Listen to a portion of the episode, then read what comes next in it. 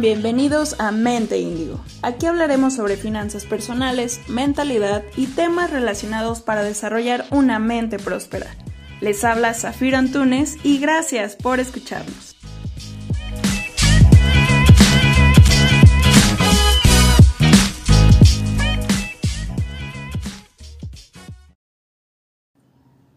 Hola de nuevo, Indigos. Estoy muy contenta por la aceptación del proyecto y cómo llegan cada vez más personas. Bienvenidos. Me motivan a seguir desarrollando este contenido, así que gracias, gracias, gracias. El día de hoy vamos a identificar cuáles son las cinco diferencias entre la mentalidad de pobreza y la mentalidad de riqueza. Número uno, falta de ambición. Las personas con mentalidad de pobreza normalmente tienen sueños muy limitados es decir, buscan casa, vestido y sustento. No digo que esto sea malo, sin embargo, cuando no hay ambición de cumplir metas grandes que inspiren, tienden a conformarse con lo que tienen y a menudo reflejan una apatía para su desarrollo personal. Una persona con mentalidad de riqueza piensa en proyectos grandes y en diversas fuentes de ingreso que le permitan seguir creciendo. Número 2. Pesimista y compasivo. Absolutamente todos tenemos problemas y sentimos enojo o tristeza. Sin embargo, hay dos formas de ver estos problemas. Para la mente pobre es creer que no van a poder salir de ahí y suelen tener algunos pensamientos similares a estos. No puedo, todo me sale mal, por eso no tengo nada bonito, todo me pasa a mí y sintiéndose impotente, una víctima sin el control de lo que sucede en su entorno. Una mentalidad de riqueza aprende de la experiencia y busca alternativas para solucionar sus problemas con actitud. Número 3. Es una persona profundamente celosa. Usualmente las personas con mentalidad de pobreza se la pasan comparándose con los demás y enfocándose en lo que carecen, prestando más atención a esta envidia patológica que en sus fortalezas y habilidades. La mentalidad de riqueza se enfoca en su bienestar, define sus fortalezas y habilidades para seguirlas desarrollando y lograr sus metas. Número 4. Toma decisiones basadas en el miedo. Una persona con mentalidad de pobreza no sabe gestionar el miedo y toma decisiones que le eviten sufrir, hacer un esfuerzo o algo para no perder.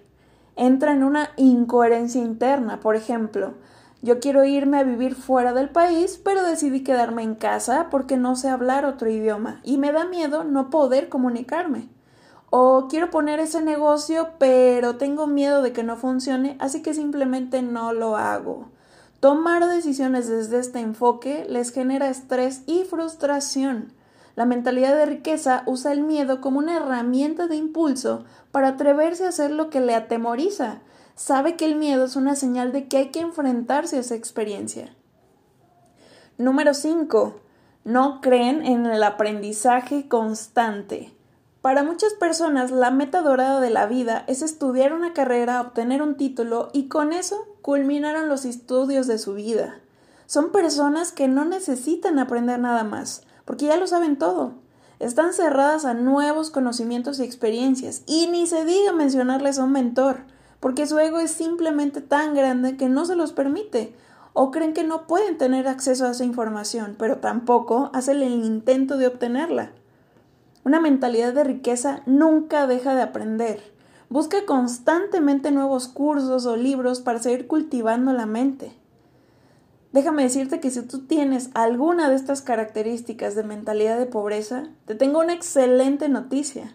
Puedes cambiar esa mentalidad Eres una persona completamente capaz de lograr sus sueños. El paso más importante es aceptar que tienes alguno de estos puntos y tener la convicción de querer cambiar tu vida. Ahora te voy a pasar unos tips que me ayudaron mucho en este proceso de transformación para cambiar a una mentalidad de riqueza. Empieza a dejar de pensar todo el tiempo en dinero.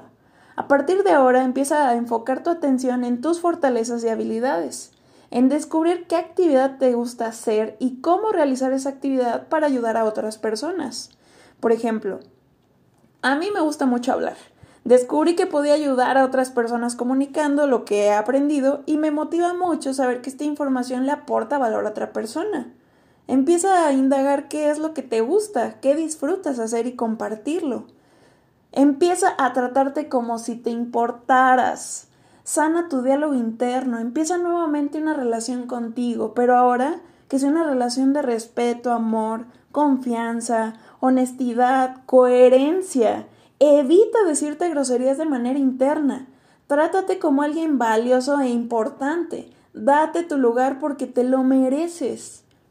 Haz una lista de todos esos sueños que quieras cumplir, ponle fecha y suelta la imaginación. Luego vas a hacer otra lista donde pongas los sueños que podrías realizar este año, este mes, esta semana.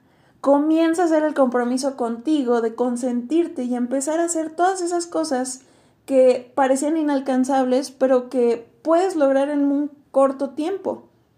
Ir cumpliendo poco a poco todos tus sueños. Esto te va a motivar mucho cada que vayas cumpliendo uno por uno. Comienza a cambiar tus hábitos poco a poco. Te recomiendo enormemente incluir en tu rutina el ejercicio, la meditación y la lectura. Pon metas pequeñas que puedas ir logrando día con día. Por ejemplo, leer dos páginas de un libro al día, hacer 10 minutos de ejercicio y tal vez empezar a investigar sobre las ventajas de practicar la meditación. Empezar con alguna meditación guiada, hay miles en YouTube. Cuando termines puedes darte un premio, ya sea salir a tomar fotos, ver redes sociales por 5 minutos, lo que sea que te motive para seguir desarrollando ese hábito. Te recomiendo que ahora lo veas como un regalo para ti, que ese tiempo que estás invirtiendo es para grandes cambios en tu futuro. Invierte en tu educación. La mejor inversión que puedes hacer en tu vida es en ti mismo. A veces no tenemos idea de por dónde empezar. Podrías contratar a un entrenador de lo que sea que quieras aprender. Yo puse esto en práctica para mi desarrollo personal y bueno, pues escúchame aquí. Así que no tengas miedo al éxito y atrévete a lograr esta prosperidad y a cumplir tus sueños. Te mando un fuerte abrazo y gracias por dejar que te apapache el oído. Hasta pronto.